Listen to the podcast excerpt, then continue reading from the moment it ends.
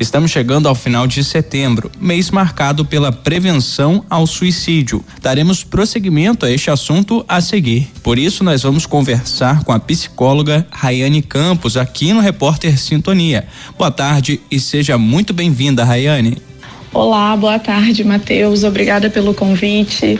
Um abraço a você, ouvinte da Rádio Sintonia do Vale. Para começar, qual a importância de chamar a atenção para um tema que até hoje não é levado a sério por uma parcela da população, que é a prevenção ao suicídio? Por diversas razões culturais e religiosas, o suicídio era considerado um grande crime. Então esse tema se tornou um tabu muito grande na nossa sociedade. As pessoas têm preconceito, medo e vergonha, não gostam de falar sobre o assunto. Infelizmente, o suicídio é uma triste realidade que atinge o mundo inteiro e gera muitos prejuízos à sociedade. É um problema de saúde pública e a falta de conhecimento e atenção sobre o assunto por parte dos profissionais de saúde e uma grande parcela da população condicionam barreiras para a prevenção. Todos nós devemos atuar ativamente nessa conscientização da importância que a vida tem. Então é muito importante falar sobre o assunto para que as pessoas que estejam passando por momentos difíceis e de crise busquem ajuda e saber identificar quando alguém próximo está pensando em se matar. Quando uma pessoa decide terminar com a sua vida, os seus pensamentos e sentimentos apresentam-se de maneira muito restritiva, ou seja, ela é incapaz de perceber outras maneiras de enfrentar ou de sair daquele problema. No nosso país, cerca de 1.200 pessoas com 60 anos ou mais cometem suicídio todos os anos.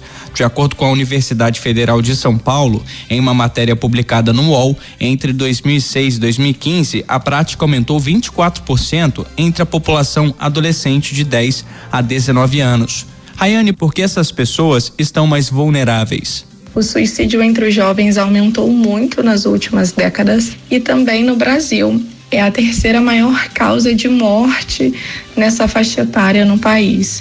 Então, os comportamentos suicidas entre os jovens e adolescentes envolvem muitas motivações: é, instabilidade emocional, um humor mais depressivo, o abuso de substâncias, problemas familiares e sociais, um transtorno psiquiátrico já pré-existente, a rejeição familiar. Já nos idosos, está mais ligado ao envelhecimento e às limitações que chegam com a idade. É uma das maiores causas de sofrimento psíquico nessa faixa etária. A perda de parentes, sobretudo o cônjuge, solidão, a existência de enfermidades degenerativas e muito dolorosas, a sensação de estar dando muito trabalho à família, de ser um peso para os outros. Essas razões e motivos mudam conforme a cultura em que o indivíduo está inserido, mas na maioria das vezes é muito comum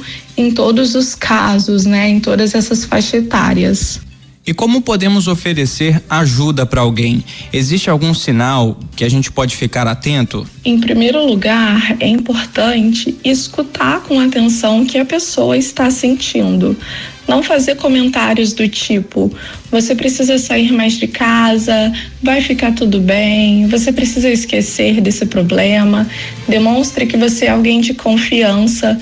Não deixe a pessoa sozinha com portas trancadas ou perto de objetos letais, isso reduz o risco imediato. E encaminhe a um serviço médico e procure ajuda de um profissional o mais rápido possível. Existem sim alguns sinais que nós podemos observar, por isso que é preciso ficar muito atento quando uma pessoa fala sobre a ideação suicida, principalmente quando já existe um diagnóstico de doença psiquiátrica, como a depressão, transtorno de personalidade ou esquizofrenia, e uma tentativa prévia de suicídio. Um dos primeiros indícios são os pensamentos remoídos, enxergar a vida como algo sem sentido ou propósito, uma falta de esperança muito grande, a pessoa se vê em uma situação tão difícil que enxerga na morte uma amiga para todo esse sofrimento que ela está passando. Alterações extremas no humor, como excesso de raiva, sentimento de vingança, ansiedade, irritabilidade, comportamentos irresponsáveis e perigosos, sem medir as consequências, você se coloca ali em perigo constante com o abuso de álcool drogas, uma direção imprudente algumas frases que soam como avisos. A vida não vale a pena, eu gostaria de sumir, eu não aguento mais viver, ninguém vai sentir a minha falta, estão diretamente ligadas a esse pensamento sobre a morte. O desapego com seus bens, a pessoa começa a fechar as pontas soltas, doar os seus pertences, visitar amigos queridos, tem uma mudança na rotina, o indivíduo ele pode se isolar, não atendendo telefonemas, interagindo menos nas redes sociais, ficando em casa ou até mesmo se fechando no seu quarto, reduzindo e cancelando todas as atividades sociais, principalmente aquelas que ele costumava fazer e gostava. Amigo ouvinte da Rádio do Povo, nós estamos recebendo na tarde desta quinta-feira a psicóloga Rayane Campos e estamos conversando sobre o Setembro Amarelo, mês de conscientização ao suicídio, também destacando a importância da saúde mental. Seguindo com o nosso bate-papo, Rayane, quais ações podemos realizar para cuidar da própria saúde mental? Muitas pessoas associam a saúde mental com a ausência de transtornos mentais ou doenças, mas o conceito é muito mais abrangente. A saúde mental ela está relacionada à forma como uma pessoa reage às exigências da vida, ao modo como harmoniza seus desejos, capacidades, ambições e emoções. É saber enfrentar os desafios e as mudanças da vida cotidiana com equilíbrio.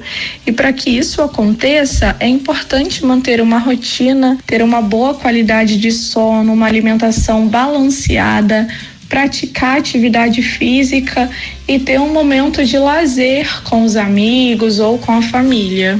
Imagino que seja fundamental contar com o apoio de um profissional neste processo de recuperação ou de cuidado. Neste caso, onde o nosso ouvinte pode buscar atendimento? O impulso para o suicídio é transitório, então ele pode durar alguns minutos ou horas. Por isso, ação imediata é muito importante. O suicídio ele é uma emergência médica. Então, quando a gente se depara com uma situação de tentativa de suicídio que necessite ali de uma intervenção imediata, é importante ligar para o SAMU, encaminhar para os hospitais ou pronto socorro mais perto.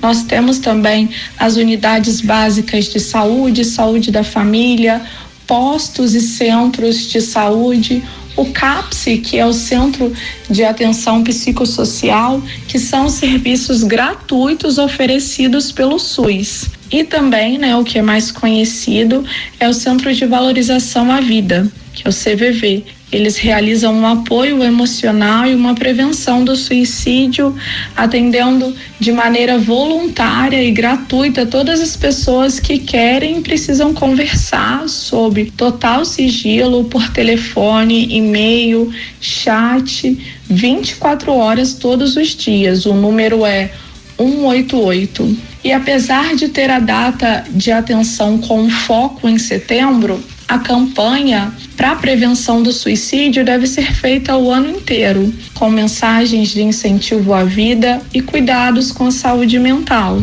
Obrigado pela participação, Rayane. Ótima tarde para você e seja sempre bem-vinda por aqui. Lembrando que a nossa entrevistada comentou: devemos ter uma atenção especial à prevenção ao suicídio e ao cuidado com a saúde mental todos os meses do ano.